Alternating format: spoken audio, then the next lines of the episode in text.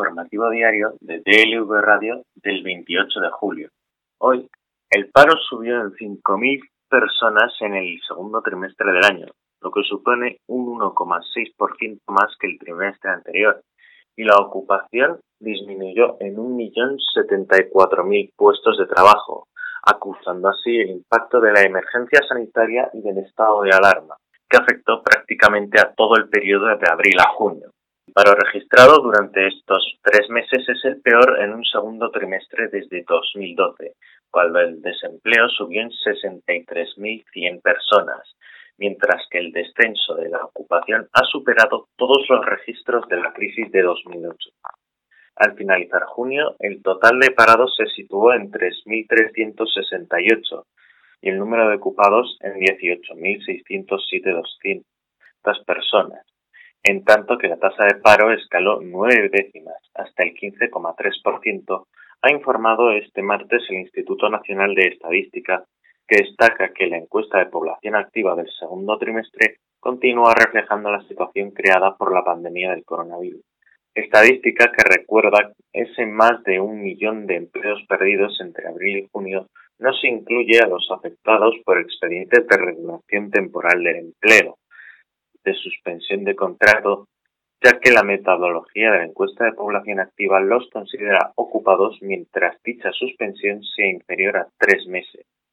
En cambio, señale el Instituto Nacional de Empleo, la suspensión o reducción de la jornada de los trabajadores afectados por un ERTE, junto con la influencia de otros tipos de ausencias al trabajo, sí ha tenido reflejo en las horas efectivas de trabajo realizadas, han disminuido un 22,5% respecto al primer trimestre del año.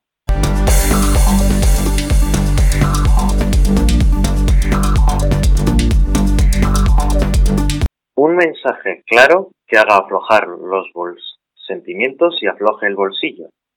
Año tras año, la Iglesia busca convencer a sus seguidores para que marquen la casilla católica en sus respectivas declaraciones de la renta, algo tan sencillo para los contribuyentes como millonario para la conferencia episcopal. No en baño, la campaña de comunicación en torno a la asignación tributaria se lleva casi 5 millones de euros, el doble de lo que se destina a los sueldos de sus obispos. Los datos económicos de la Conferencia Episcopal Española aparecen reflejados en la memoria de actividades de 2018 entregada la semana pasada al Gobierno. Este documento cuenta con el aval de un informe de aseguramiento razonable de la auditora internacional PricewaterhouseCoopers, que subraya que dicha memoria presentada por la Iglesia ha sido preparada de manera adecuada y fiable. En este documento de 17 páginas la Conferencia Episcopal Española defiende que quiere ofrecer a la sociedad su verdadero rostro, dando a conocer su forma de organización, su estructura, su financiación, las actividades que desarrolla en el marco de sus fines propios, la evangelización, la evidencia de la fe y el ejercicio de la caridad. En el apartado económico destaca que en 2018 recibió 285.115.000 796 euros en el marco de la campaña de la renta, lo que supone la cifra más alta desde el comienzo de la asignación tributaria. En 2018 los españoles colaboraron con la financiación de la Iglesia con 17 millones de euros más que el año anterior, lo que supone un incremento del 6,37%, subrayo. La campaña de comunicación en torno a la asignación tributaria estuvo dotada en 2018 de 4.728.000 euros. Esa cantidad supuso el 92,1% del presupuesto destinado al concepto Campañas de Comunicación y Plan de Transparencia de la Conferencia Episcopal. De hecho, al plan de transparencia se destinaron 402.000 euros. El dinero destinado a estas campañas significa más del doble de la cantidad total empleada en la retribución del conjunto de los obispos de España, que en 2018 alcanzó los 2.300.000 euros. Según ha podido confirmar el diario público, esta cifra abarca a 82 obispos en activos, cuyo sueldo medio es de 1.250 euros dirigidos a cubrir gastos personales. Sus gastos corrientes, pago de facturas o relacionados con la vivienda, corren a cargo de cada diócesis. No cuestionamos si los ingresos que tiene la Iglesia o si cobran 1.200 o 1.500 euros, sino lo que se hace con el dinero público, destaca Juanjo Picó, portavoz de Europa Laica.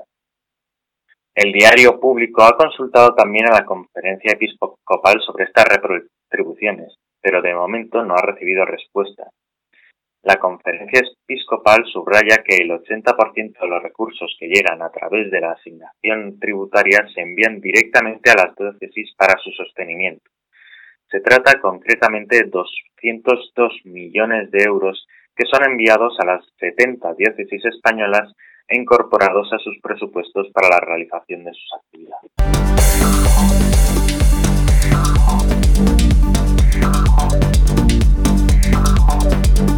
El Ministerio del Interior anunció este lunes por sorpresa que Tomás Caballero, hijo del concejal de Unión del Pueblo Navarro asesinado por ETA, será el nuevo presidente de la Fundación de Víctimas del Terrorismo, el organismo que aglutina a todas las asociaciones.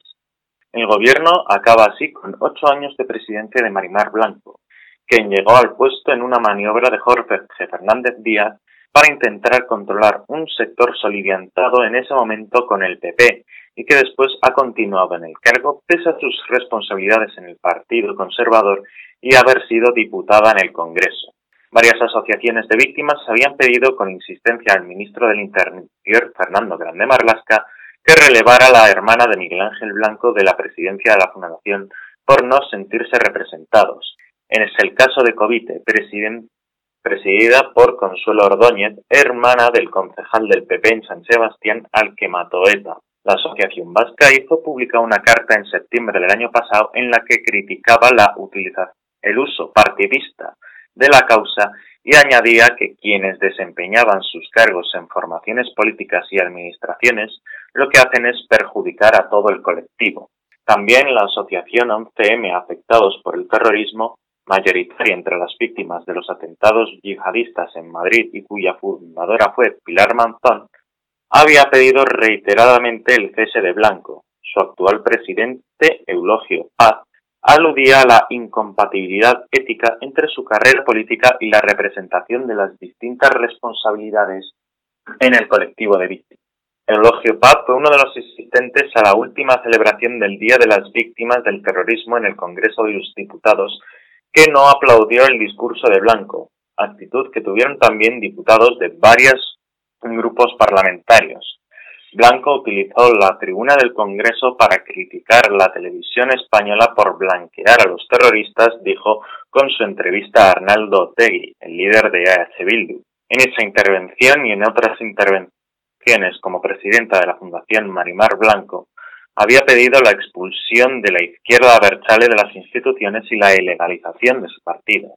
La Fundación de Víctimas del Terrorismo es consecuencia del Pacto Antiterrorismo que Partido Popular y PSOE firmaron en el 2000. En su patronato, que ratificará este martes el nombramiento de caballero, figuran administraciones públicas y representantes del sector privado, si bien la mayoría depende del gobierno. Desde su creación y hasta octubre de 2012, la fundación estuvo presidida por, Mar, por la hermana del ex jefe de la policía local de Andoain asesinado por ETA, eran tiempos en que la institución se pronunciaba públicamente después de consensuar posturas con todas las asociaciones, también en la época en la que la Asociación de Víctimas del Terrorismo se dedicaba a colaborar con el PP en agitar la calle en contra de la política antiterrorista del gobierno. Sin acuerdo de todos, no había pronunciamiento de la Fundación. Con acusaciones en privado por el sueldo que cobraba el gobierno de Mariano Rajoy, la despidió y aupó a Marimar Blanco, que dejaría de recibir una asignación por el puesto. Para compensarlo, el PP le buscó a Blanco un cargo de asesora parlamentaria en el Congreso. Desde entonces, el partido de Pablo Casado no ha dejado de ubicar a Marimar Blanco en puestos de la Administración para los que no tiene experiencia. En la actualidad, Marimar Blanco es asesora en materia de vivienda del Ayuntamiento de Madrid. Esta ha sido la reacción del PP a que no tuviera el escaño como número uno de su lista de Álava. En la anterior legislatura, Casado hizo renunciar a Daniel Lacalle y Andrea Levy para que corriera el puesto y Marimar Blanco fuera diputada del Congreso. La llegada de Blanco a la Fundación coincidió con la época más conflictiva en la relación del PP y las víctimas del terrorismo a cuenta de la excarcelación del preso de ETA Josu Iribecherberría Bolinaga por la aplicación de la sentencia de Estrasburgo sobre la doctrina Parot. En una concentración contra la aplicación del fallo, dirigentes del PP tuvieron que abandonar el acto entre insultos y duros reproches. Manimar Blanco, que era miembro del Ejecutivo Nacional del PP desde 2008, exculpó en todo momento al gobierno y echó la culpa al mal llamado proceso de paz del gobierno de Zapatero.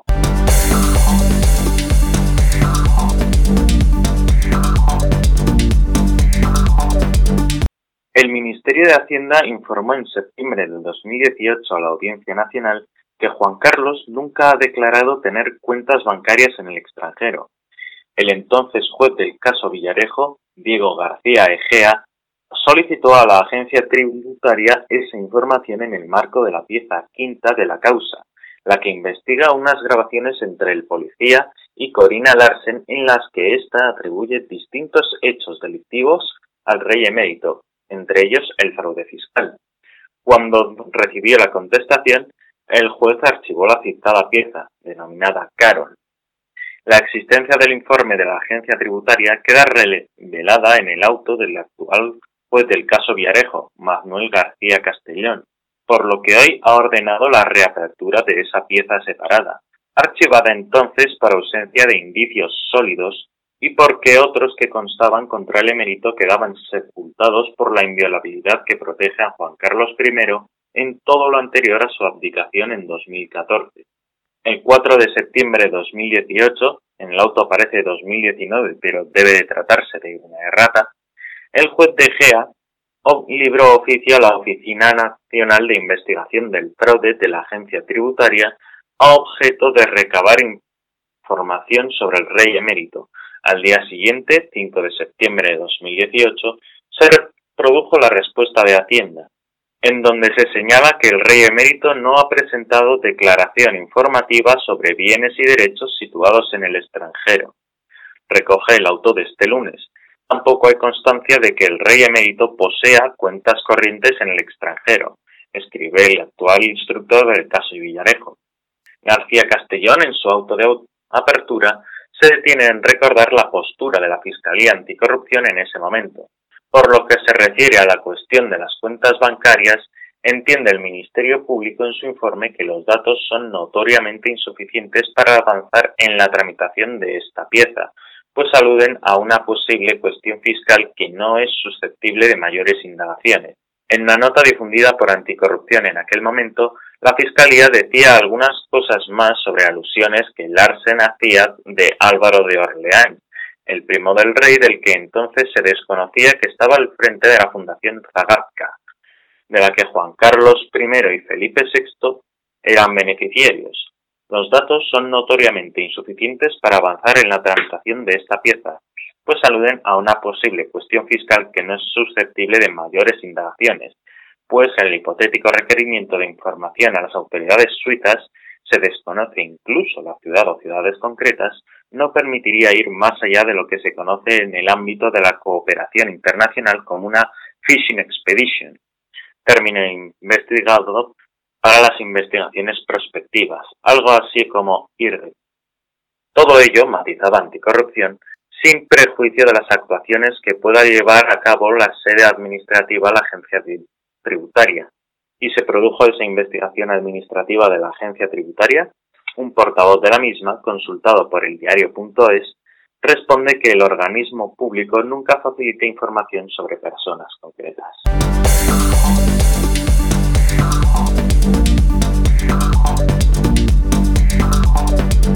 La Audiencia Provincial de Cádiz, con sede en Ceuta, ha emitido este martes un auto en el que desestima los recursos de apelación que fueron presentados por distintas ONG contra la decisión del Juzgado de Instrucción número 6 del pasado 29 de octubre de archivar la causa contra 16 guardias civiles, según recoge el diario digital El Confidencial, fueron acusados por la muerte de 15 migrantes que murieron ahogados en la costa el 14 de febrero de 2014.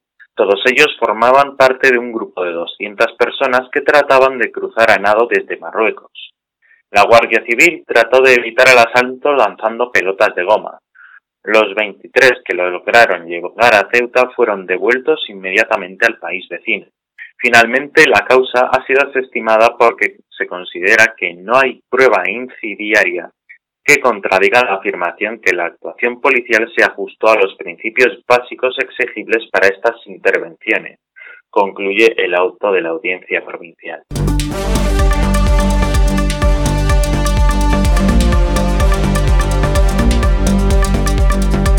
En el plano internacional, esta mañana, como si se tratara de una fiesta de celebrities, decenas de curiosos se han acercado con las cámaras de los móviles a los alrededores del consulado de Estados Unidos en la ciudad china de Chengdu. Algunos incluso han llegado desde otras partes del país para retratar un histórico momento que eleva aún más la tensión entre las dos potencias mundiales. Para tipos como Tang, que viene de un puesto de gelatina helada frente al consulado, ha sido un gran día. Según ha declarado a los medios locales, tanta expectación ha hecho que tenga muchos más clientes entre espectadores y periodistas que hayan querido refrescarse de los 37 grados que hace en Chengdu probando su gelatina helada. A las 6 y 24 horas, la televisión estatal de China emitía en directo la imagen de la bandera de Estados Unidos arriada en el interior del complejo diplomático.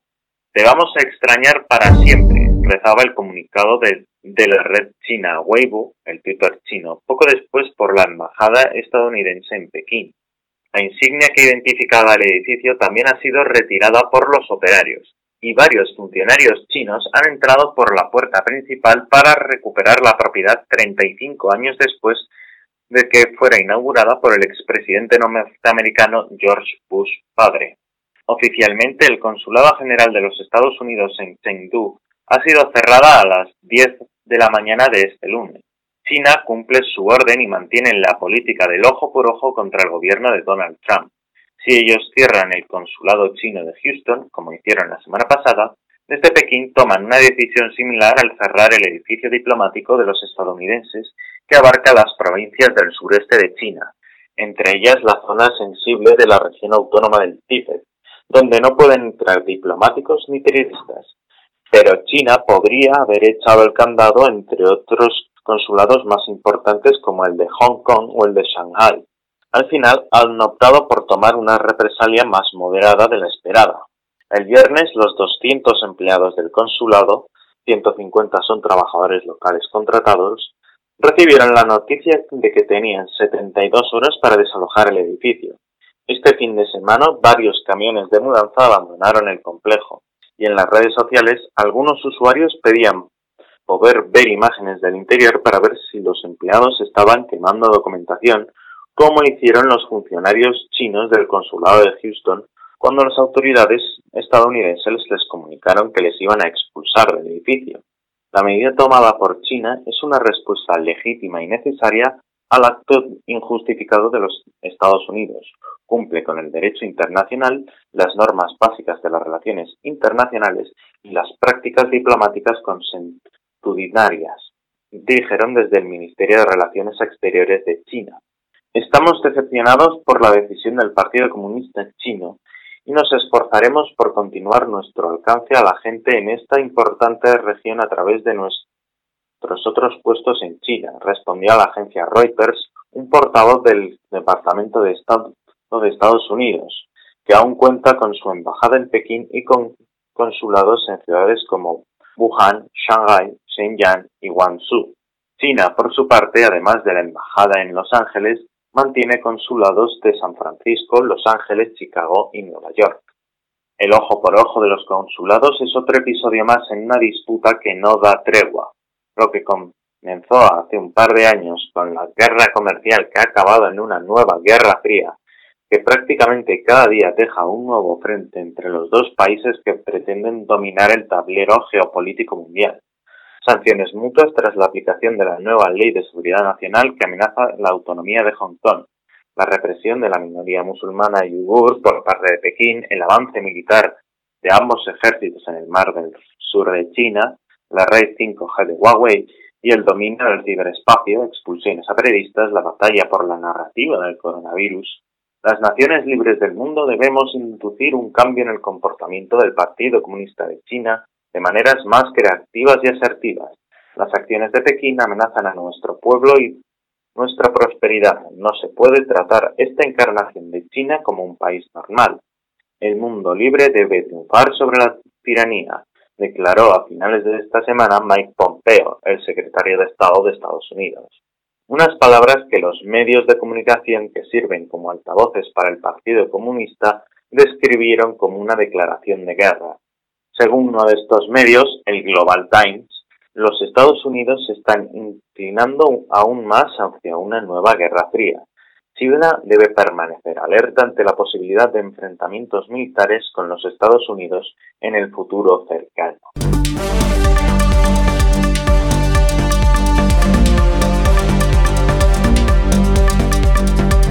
Sin pisar las oficinas hasta julio de 2021. Esto es lo que ha decidido Google para que casi todos sus empleados, viendo que el ritmo de contagios de la pandemia del virus en los Estados Unidos no mejora, trabajarán desde casa durante el próximo año para garantizar su salud. Otras empresas como Apple ya habían tomado medidas similares para la mayoría de su plantilla, unas 200.000 personas, pero solo hasta finales de año. Google pasa será así la primera compañía que extiende hasta bien entrado 2021 sus medidas de distanciamiento y teletrabajo. Un empleado de Google España también nos ha confirmado la noticia. El plan de Google era volver a las oficinas el mes pasado, pero la curva de contagios en Estados Unidos ha provocado que esto sea imposible. El mismo Sundar Pichai tomó la decisión de alargar el trabajo desde casa de los empleados en una reunión que tuvo lugar según una fuente la semana pasada. Por el momento, Google no ha dado ningún comentario oficial al respecto. Otras grandes compañías mantienen restricciones similares. Todos los empleados de Amazon que puedan hacerlo teletrabajarán hasta el 8 de enero de 2021. En el caso de Twitter, los empleados que así quieran podrán trabajar desde sus casas para siempre si así lo quieren. Lo mismo ocurre con Facebook compañía que ya en mayo se propuso que la mitad de su plantilla teletrabajara desde casa permanentemente hacia 2030. No sabemos las condiciones en las que nos encontraremos dentro de 12 meses. La carrera para lograr una vacuna sigue y todo apunta que en ese momento seguiremos con el martillo y la lanza para mantener a raya los contagios. Mientras dude este periodo, la forma más segura de evitar contagios es la de evitar aglomeraciones y salir solo para lo imprescindible.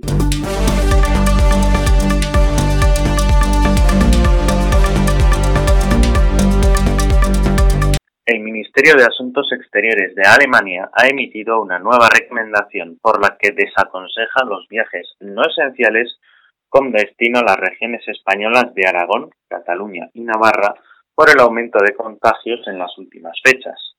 Los viajes no esenciales a las comunidades autónomas de Aragón, Cataluña y Navarra no están recomendados actualmente por el alto número de contagios y las barreras locales, ha afirmado el departamento que dirige Heiko Maas en su última actualización de recomendaciones de viajes en relación a España, publicada este martes a primera hora de la mañana. El Ministerio de Asuntos Exteriores de Alemania ha señalado que actualmente hay nuevos focos regionales de contagios en Aragón, Cataluña y Navarra. Cuando estén en Cataluña, Aragón y Navarra, eviten desplazamientos innecesarios e intenten no salirse del camino antes de volver a hacerse un test, han aconsejado. En relación a Cataluña, el Ministerio germano ha recordado que el gobierno catalán ha emitido recomendaciones de no salir de las viviendas en varias zonas y también para que no haya reuniones de más de 10 personas, además de una prohibición de celebración de eventos culturales y deportivos y actividades de ocio nocturno. Con respecto a Aragón, ha indicado que el gobierno aragonés ha puesto restricciones para restaurantes, tiendas, piscinas, instalaciones deportivas o centros culturales en Zaragoza y las zonas de Monegros, Bajo Finca y Bajo Aragón Caspe desde el 24 de julio. Las autoridades sanitarias de la comunidad autónoma de Aragón recomiendan que no se salga de Zaragoza o no se viaje a Zaragoza. Además, la diplomacia alemana ha recordado que en las Islas Baleares las autoridades han ordenado el cierre de bares y tiendas en la zona de la playa de Palma de Mallorca hasta el 15 de septiembre. La recomendación de Alemania para evitar los viajes a Cataluña, Aragón y Navarra llega después de que el Reino Unido haya desaconsejado los viajes no esenciales a España y haya decidido imponer una cuarentena de 14 días a todos los viajeros que lleguen procedentes de territorio español. El viernes pasado, Francia recomendó a sus ciudadanos no viajar a Cataluña. La recomendación de, realizar viajes no esenciales emitida por el Ministerio de Asuntos Exteriores en Alemania afecta a Cataluña por la situación en Barcelona y la Costa Brava, así como a Aragón y Navarra. El Ministerio de Asuntos Exteriores Exteriores alemán excluye las Islas Baleares y las Islas Canarias de su recomendación de no realizar viajes no esenciales. El departamento que dirige Heiko Maas ha tomado la decisión de actualizar sus recomendaciones con respecto a España por las altas tasas de infección.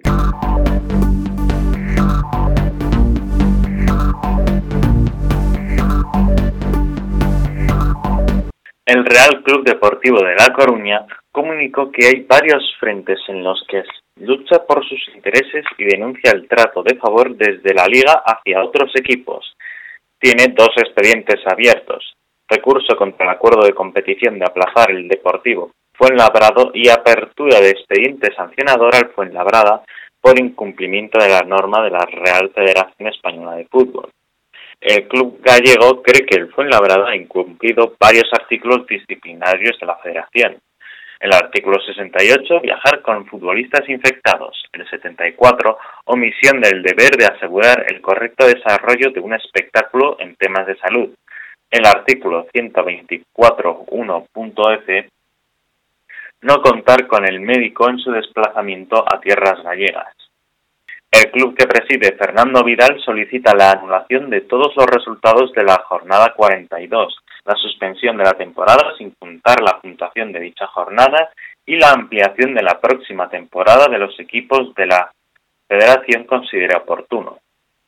El Deportivo también asegura que se personarán en los juzgados de A Coruña tras la denuncia del Ayuntamiento de la ciudad, ya que la Fiscalía ha comenzado diligencias para esclarecer todo lo sucedido en el viaje del Fuenlabrada.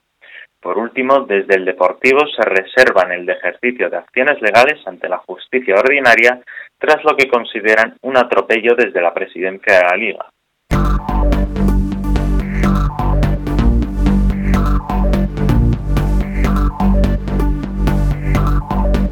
y hoy en la predicción meteorológica en el Cantábrico estará nuboso o cubierto con probables lluvias débiles que cesarán por la mañana, quejando poco después nuboso o despejado. Intervalos nubosos de tipo medio y alto en Melilla y las Baleares. Predomina de cielos poco nubosos o despejados en el resto de la península, aunque con nubosidad de evolución diurna en el centro e interior este peninsular que podría dejar tormentas ocasionales y dispersas por la tarde, en general con poca precipitación, más probables y con posibilidad de granizo en las áreas montañosas del frente. En Canarias, nuboso en el norte de las islas con mayor relieve, intervalos nubosos en las islas orientales y poco nuboso despejado en el centro. Temperaturas máximas en ascenso en la mitad noroeste de la península y descenso en el tercio sureste y ambos archipiélagos, alcanzarán valores significativamente altos en el sur de Galicia, la meseta interior de Andalucía y de Cataluña, Ebro Medio y Baleares. Las mínimas tienden a bajar o cambiarán poco. Intervalos de viento fuerte del noroeste en puntos de Canarias y el noroeste de Galicia y al principio del levante en el estrecho, viento del noroeste en Baleares, el Cantábrico Occidental y el litoral sureste, del sureste de en el este de la meseta sur y en el noreste rolando al sureste del Valle del Ebro. Vientos flojos en general en el resto, aunque con rachas fuertes o muy fuertes en áreas de tormenta. Y con esto despedimos el informativo diario de DLV Radio del 28 de julio. Les esperamos mañana.